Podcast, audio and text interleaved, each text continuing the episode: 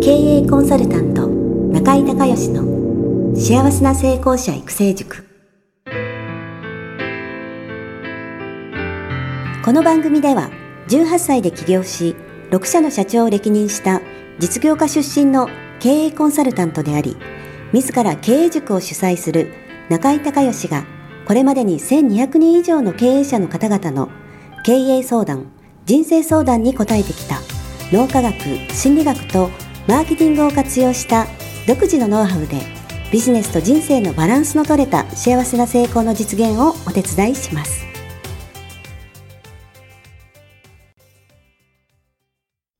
リスナーの皆さん、こんにちは。経営コンサルタントの中井隆義です。今日はですね、えー、今年、まあ今までね、えー、読んだ中で一番良かった、えー、本のね、ご紹介をしたいと思います。えー、それは友人でもある本田健さんの大富豪からの手紙ということで、えー、今のところ最新刊で、えー、大ベストセラーになってますが、これはね、いい本なんで、ぜひ、えー、リスナーの皆さんも読んでほしいですし、それから主人公がね、大学生なんですよね。で、あの、読んでこれはいいと思って、私の、え、ー、と、大学生の娘と、それから社会人2年目の娘がいるんですけど、えー、二人に早速送ってですね、えー、読んで感想を言うようにと いうことで、え、送ったぐらい、えー、まあ、今年読んだ中ではですね、えー、一番いいかなということです。あの、本田健さんとはね、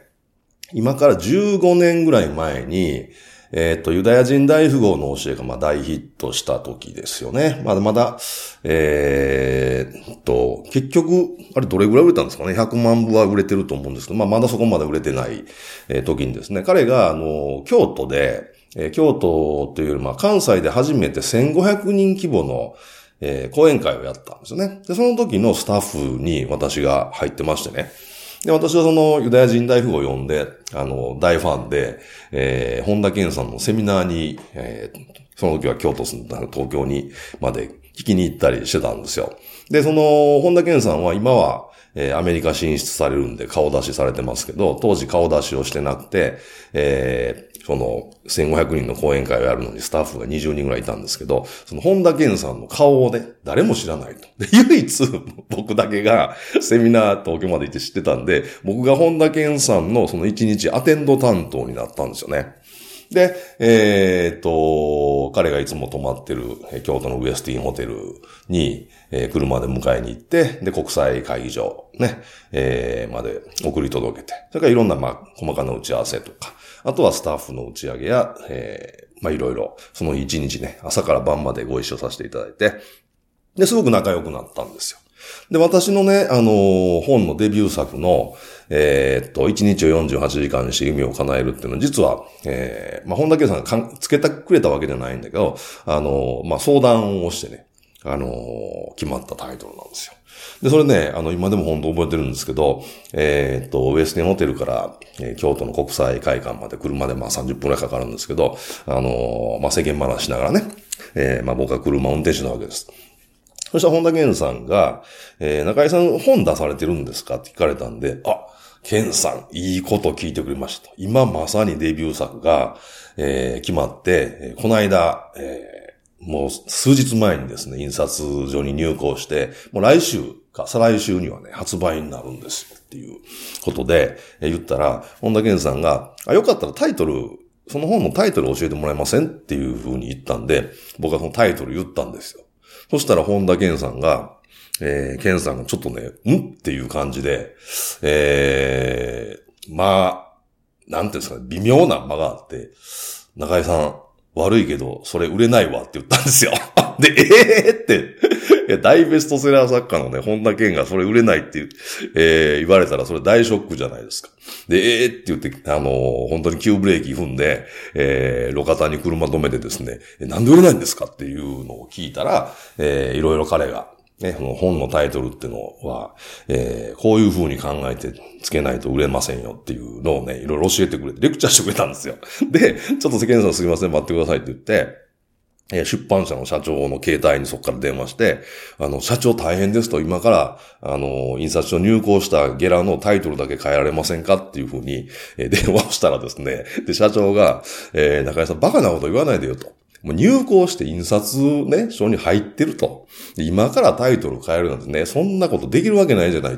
て、まあ言いますよね、当たり前の話。そしたら、えー、いや、社長、それがね、今僕の横に大ベストセラー作家の本田健さんがいるんだけど、そのタイトルでは売れないって断言されたんですって言ったら 社長はもうええー、って言って、分かった、すぐ、あのー、止めるって言って、で、明日、あのー、朝、えー、っと、札幌から福岡まで行くのに途中で伊丹空港で降りるから、伊丹空港のスタバにで打ち合わせしようと、えー、いうことで、えー、打ち合わせして、で、いろいろタイトルそこでそうですね、1時間半ぐらい考えて、そこから、本田健さんに電話して、えー、タイトル変えて、こういう風なタイトルになったんですけど、これ大丈夫でしょうかって言ったら、本田健さんが、あ、それだったら、ね、さっきの1日を48時間にして夢を叶えるっていうのを言ったら、あ、それだったら多分ね、いけると思いますよって言ってくれたんで、そのタイトルになって、で、無事、デビュー作がですね、えー、重版がかかって、まあ、えー、そのビジネス書作家の仲間入りをすることができたっていうような、えー、経緯があるんですけど、で、その彼がね、えー、まあ今回、かなりこれ肝入りで書いてると思うんですけど、えー、大富豪からの手紙っていうね、えー、本ををですね、送ってくれたんで、えー、っていうか、まあ、いつも本を送ってくれるんですけど、えー、読んだらですね、もう本当ユダヤ人大富豪の教えの一、えー、以来、僕は、こう、あの、彼の本全部読んでるんですけど、えー、まあ、感動したっていう、えー、ことで、まあ、娘にもね、娘二人も読めって言って送ったんですけど、で、まあ、中身はね、あのー、あんまり喋ると、あのー、これから読まれる方ね、面白くないかと、えー、思うんで、あんまり言わないですけど、まあ、簡単に言うと、えー、主人公、大学生の主人公の男の子が、これ多分若い日の本田健さんが、えー、自分がモデルになってるんだと思うんですけど、えー、おじいさん、大富豪のおじいさんがいて、そのおじいさんと、が亡くなって、で遺産、で、おじいさんは、えー、その遺産を残さないでですね、それ全部自伝団体に寄付をして、で、その代わり、えー、9通のね、えー、手紙を残したと。ね、お金じゃなくて、自分で自由に自分の人生を切り開いてお金持ちになる方法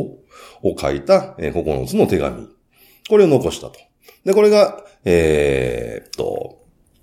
えー、お父さんから電話がかかってきて、で、おじいさんの顧問弁護士の先生が、その手紙をこれだって言って、まあ、持ってきて、それを開けるっていうところから始まるっていうことなんですけど、あのー、そね、おじいさんがいてお父さんがいてその主人公がいるんですけど、お父さん間にいるお父さんはね、おじいさんとの関係も良くないし、それから、えー、その息子、主人公との関係も良くないんですよ。別に悪い人じゃないんだけど、なんとなくその人間関係、家族関係っていうのうまくいってないっていうことで、まあこれはね、本田健さん自分の本にも書かれてるんで言ったっていいと思うんです、あの言っていいと思うんですけど、まあ本田健さん自身がね、あの、お父さんと、えー、いろいろうまくいかなくて、な、まあ、お父さん亡くなられてしまったんですけど、えー、っていうのを自分の本にも書かれてます。多分そういう意味でもね、あの、お父さんも少しモデルになってんのかなっていうふうな、えー、こう、思いをね、え、持ちながら読んでたんですけども、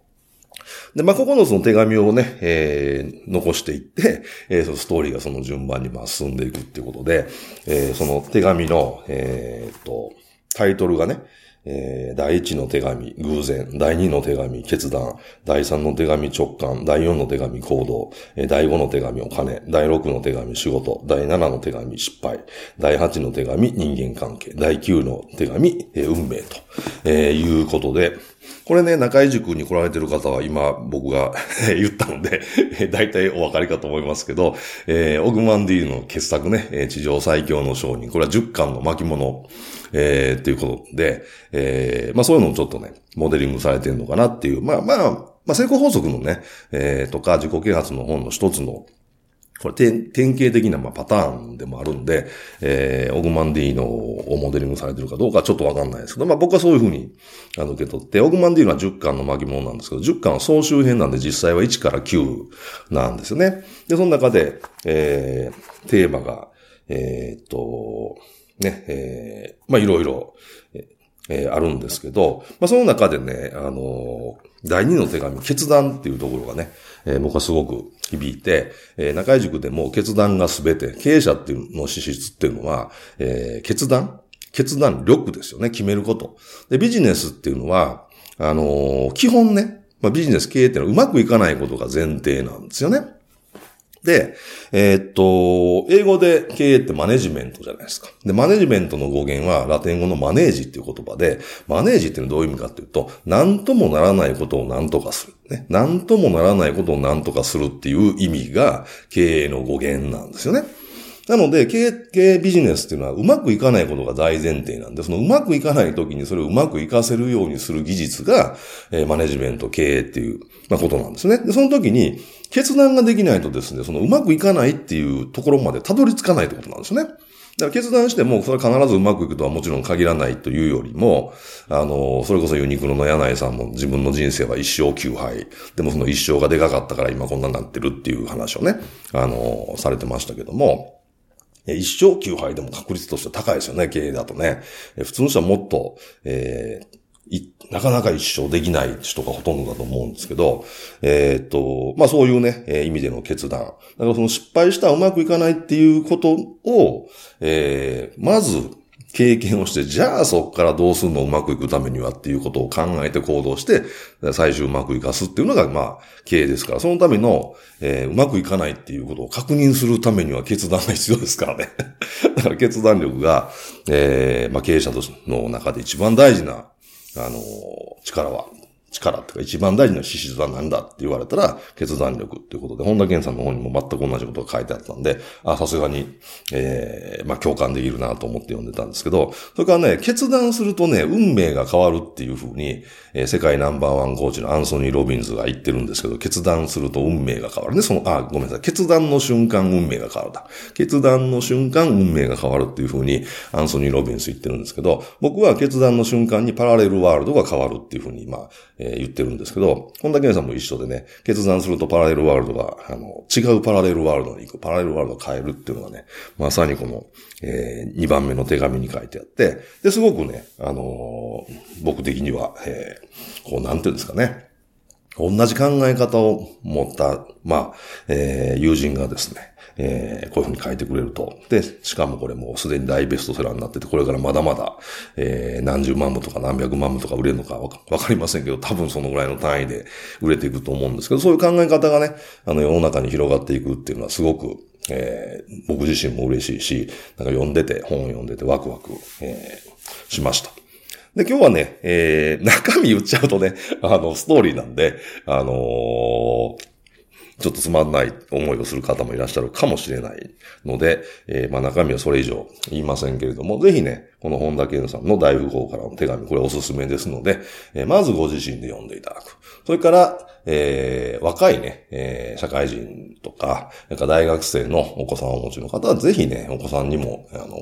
読んで、で、一緒にこう、親子でね、えー、この本について語る、えー、時間を取られたら、すごい素敵なことなんじゃないかなっていうふうに、えー、思ってます。ぜひそうしてください。ということで、今日は、えー、今年ね、今まで、えー、まだ、えー、前半終わってませんが、えこれまで今読んだ本の中で、で、月5冊から10冊ぐらいは読むんですけど、えまあ、ベストワン大富豪からの手紙本田健さんのお話をさせていただきました。え今日も最後まで聞いていただいてありがとうございました。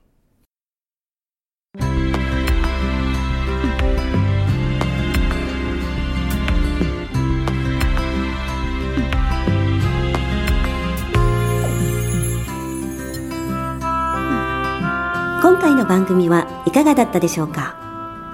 あなた自身のビジネスと人生のバランスの取れた幸せな成功のための気づきがあれば幸いです。なお、番組ではリスナーの皆様からの質問をホームページの受付フォームから募集しています。また、全国各地から900名以上の経営者が通う中井隆義経営塾幸せな成功者育成6ヶ月間ライブコースに関する情報はホームページをご覧ください。では、またお耳にかかりましょう。